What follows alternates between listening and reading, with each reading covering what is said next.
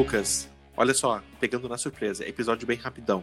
Cara, a pergunta agora que fica no ar é a seguinte: Por que nativo no desenvolvimento mobile? Me responde agora alguma coisa sobre performance. Performance. Bom, eu acredito que é muito, é muito fácil visualizar a performance na própria navegação do aplicativo, quando o aplicativo é nativo ou em outra plataforma, é multiplataforma. Então é bem simples para minha experiência. Consigo analisar facilmente quando o aplicativo é em multiplataforma, justamente pela lentidão de carregamento de listas, transições de telas, uh, carregamento de imagens, coisas que não são nativas que tu consegue ver bem visualmente, assim. Uh, então, para mim é notável. Não sei pra ti. Não, é mas... é também, é também. Aprendizado número um, então, performance, a gente tem que entender que a performance do nativo ela sempre vai ser melhor que a do híbrido, justamente porque ela não tem aquelas camadas de interpretação, né? Então, nativo nessa aqui vai ganhar porque, cara, é ele direto com a plataforma, seja Android, seja iOS. Lucas, pergunta 2.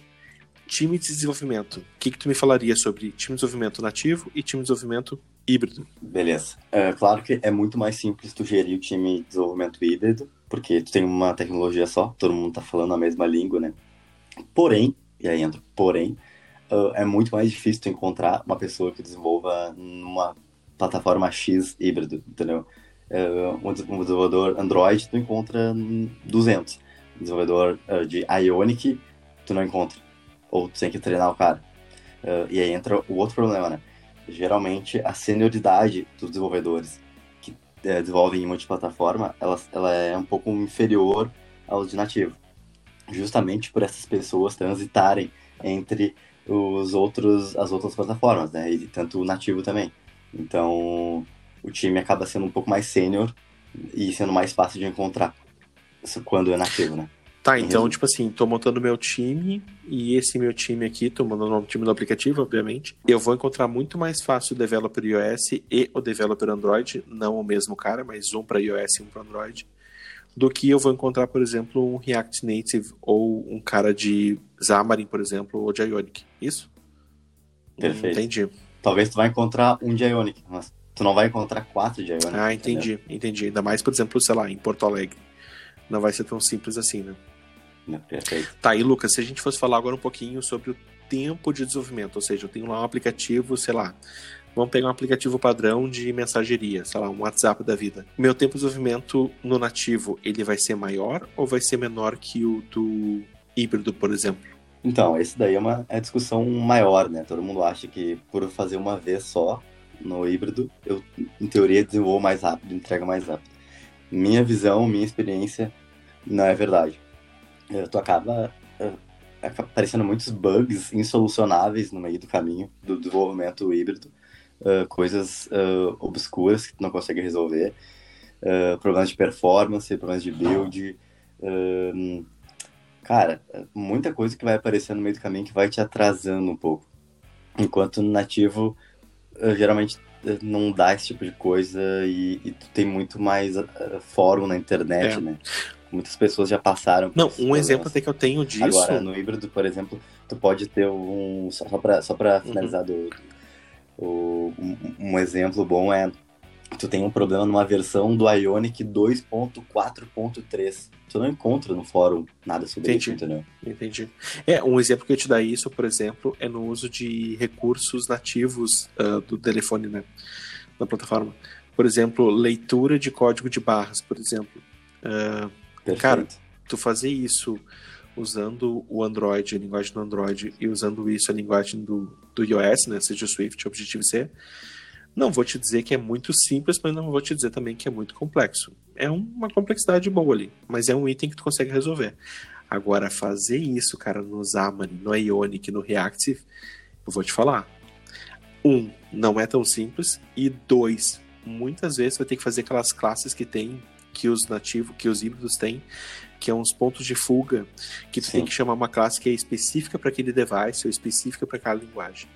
Então, esse teu tempo de desenvolvimento ele vai aumentar. E aí tu precisa entender da tecnologia, é né? Tu precisa saber do iOS e do nativo. Ou às vezes até tu acaba precisando de, de uma pessoa que tu te desenvolve em iOS para te apoiar nessas, nessas questões mais profundas. Assim. Isso aí. Aí, para que que eu vou fazer nativo? Para que eu vou fazer híbrido, né? Se vou precisar de um desenvolvedor iOS no fim lá, para conseguir fazer uma classe dessa. É verdade, é verdade. Cara, outra perguntinha. Novas tecnologias, elas estão surgindo a todo momento, né? Como é que o híbrido e como é que o nativo respondem a essas novas tecnologias que vão surgindo? Então, geralmente o híbrido ele acaba demorando um pouco mais para desenvolver as, as, coisas, né? Uh, vamos dar um exemplo bem basicão assim. Face ID, Touch ID, quando isso foi implementado, cara, no beta isso já funcionava pro, pro Xcode. Quando isso foi ficar pronto pro React Native ou pro uh, Xamarin, cara, demorou uns bons meses para os caras desenvolverem isso e aí tu conseguiu usar, né?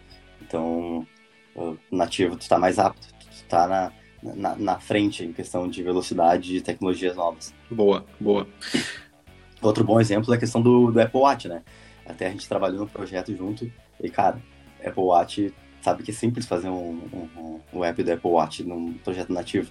Quando tu vai usar numa plataforma uh, de multiplataforma, velho, cara, tem que fazer um monte de gambiarra, tem que fazer um monte de frescura. É, é, é bem mais complicado, sabe? Demora bem mais. Sim. E, cara, para finalizar, quais são as linguagens hoje, hoje híbridas que a gente tem no mercado, as mais famosinhas? Então, para finalizar, o que eu queria falar para todo mundo entender, cara, é, é, é, assim.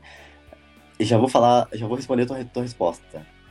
Uh, primeiro, sete anos atrás, quando eu tava no início da minha faculdade, eu ouvia todo mundo desenvolver em Xamarin, todo mundo falar que Xamarin era o que to, era o futuro.